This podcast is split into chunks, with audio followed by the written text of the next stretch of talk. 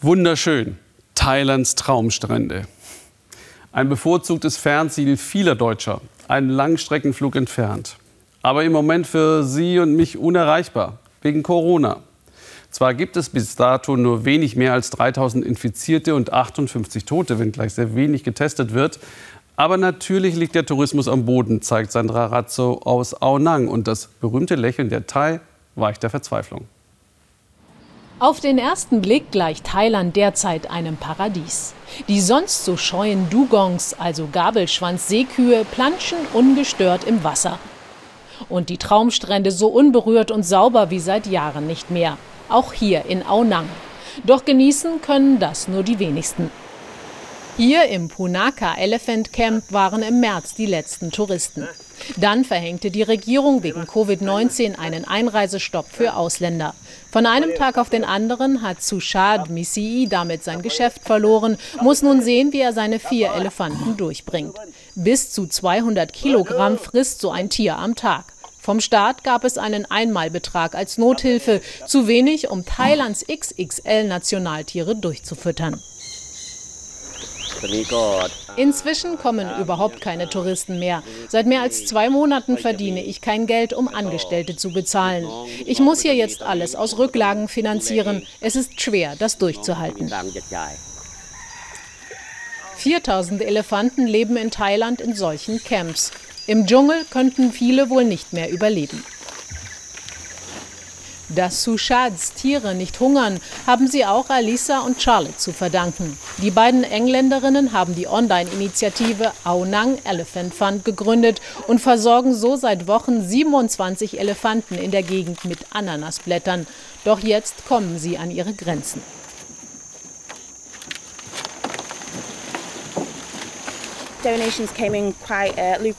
Am Anfang hatten wir viele Spenden, vor allem von unseren Familien und Freunden. Aber langsam wissen wir nicht mehr, wen wir noch fragen können. Die Spenden werden weniger, aber die Elefanten brauchen doch trotzdem weiter Futter. Trostlosigkeit an der Strandpromenade von Aonang. Mehr als 20 Prozent des Bruttoinlandsprodukts hängen am Tourismus. Doch jetzt könnten bis zu sechs Millionen Thailänder in der Tourismusbranche ihre Jobs verlieren, so die Befürchtungen. Manche Familien haben schon jetzt zu wenig zum Überleben, wie in diesem Dorf. Die Anwältin Intira Kuntavesap kommt vorbei und verteilt Reis, Eier und Fischkonserven. Sie sammelt dafür seit April Spenden. Bis zu 50 Familien versorgt sie hier. Fischer, die nun keine Abnehmer mehr haben, weil Restaurants kein Essen mehr servieren, Hotelangestellte, die keine Kissen mehr aufschütteln und Souvenirverkäufer, deren Läden geschlossen sind. Der Staat kann nicht allen helfen, sagt die Anwältin.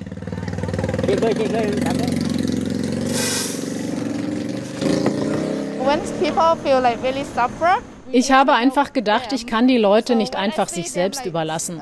Als ich mitbekam, dass sie hungern müssen, habe ich eine Gruppe gegründet und meine Freunde um Unterstützung gebeten.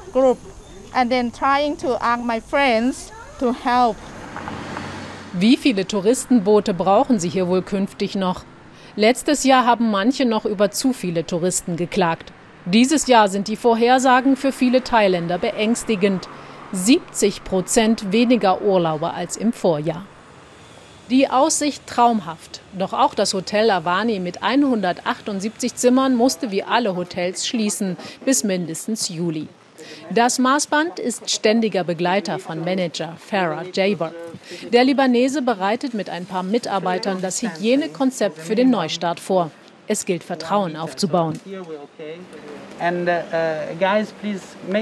Leute, achtet bitte darauf, die Gäste hier auf das digitale Menü hinzuweisen. Wir wollen doch nicht mehr, dass Karten hier von Hand zu Hand wandern.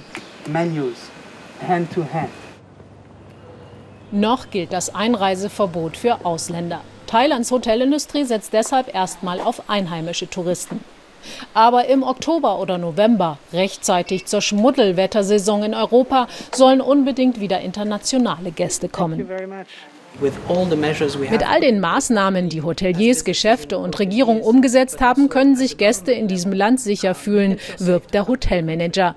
Das Land hat die Pandemie besser in den Griff bekommen als viele andere. Es ist sicher. Das Land des Lächelns hat sich Schutzmasken aufgesetzt. Und auch der Tourismus-Werbeslogan soll sich anpassen. Amazing Thailand heißt dann Amazing Trusted Thailand. Wunderbares, vertrauenswürdiges Thailand.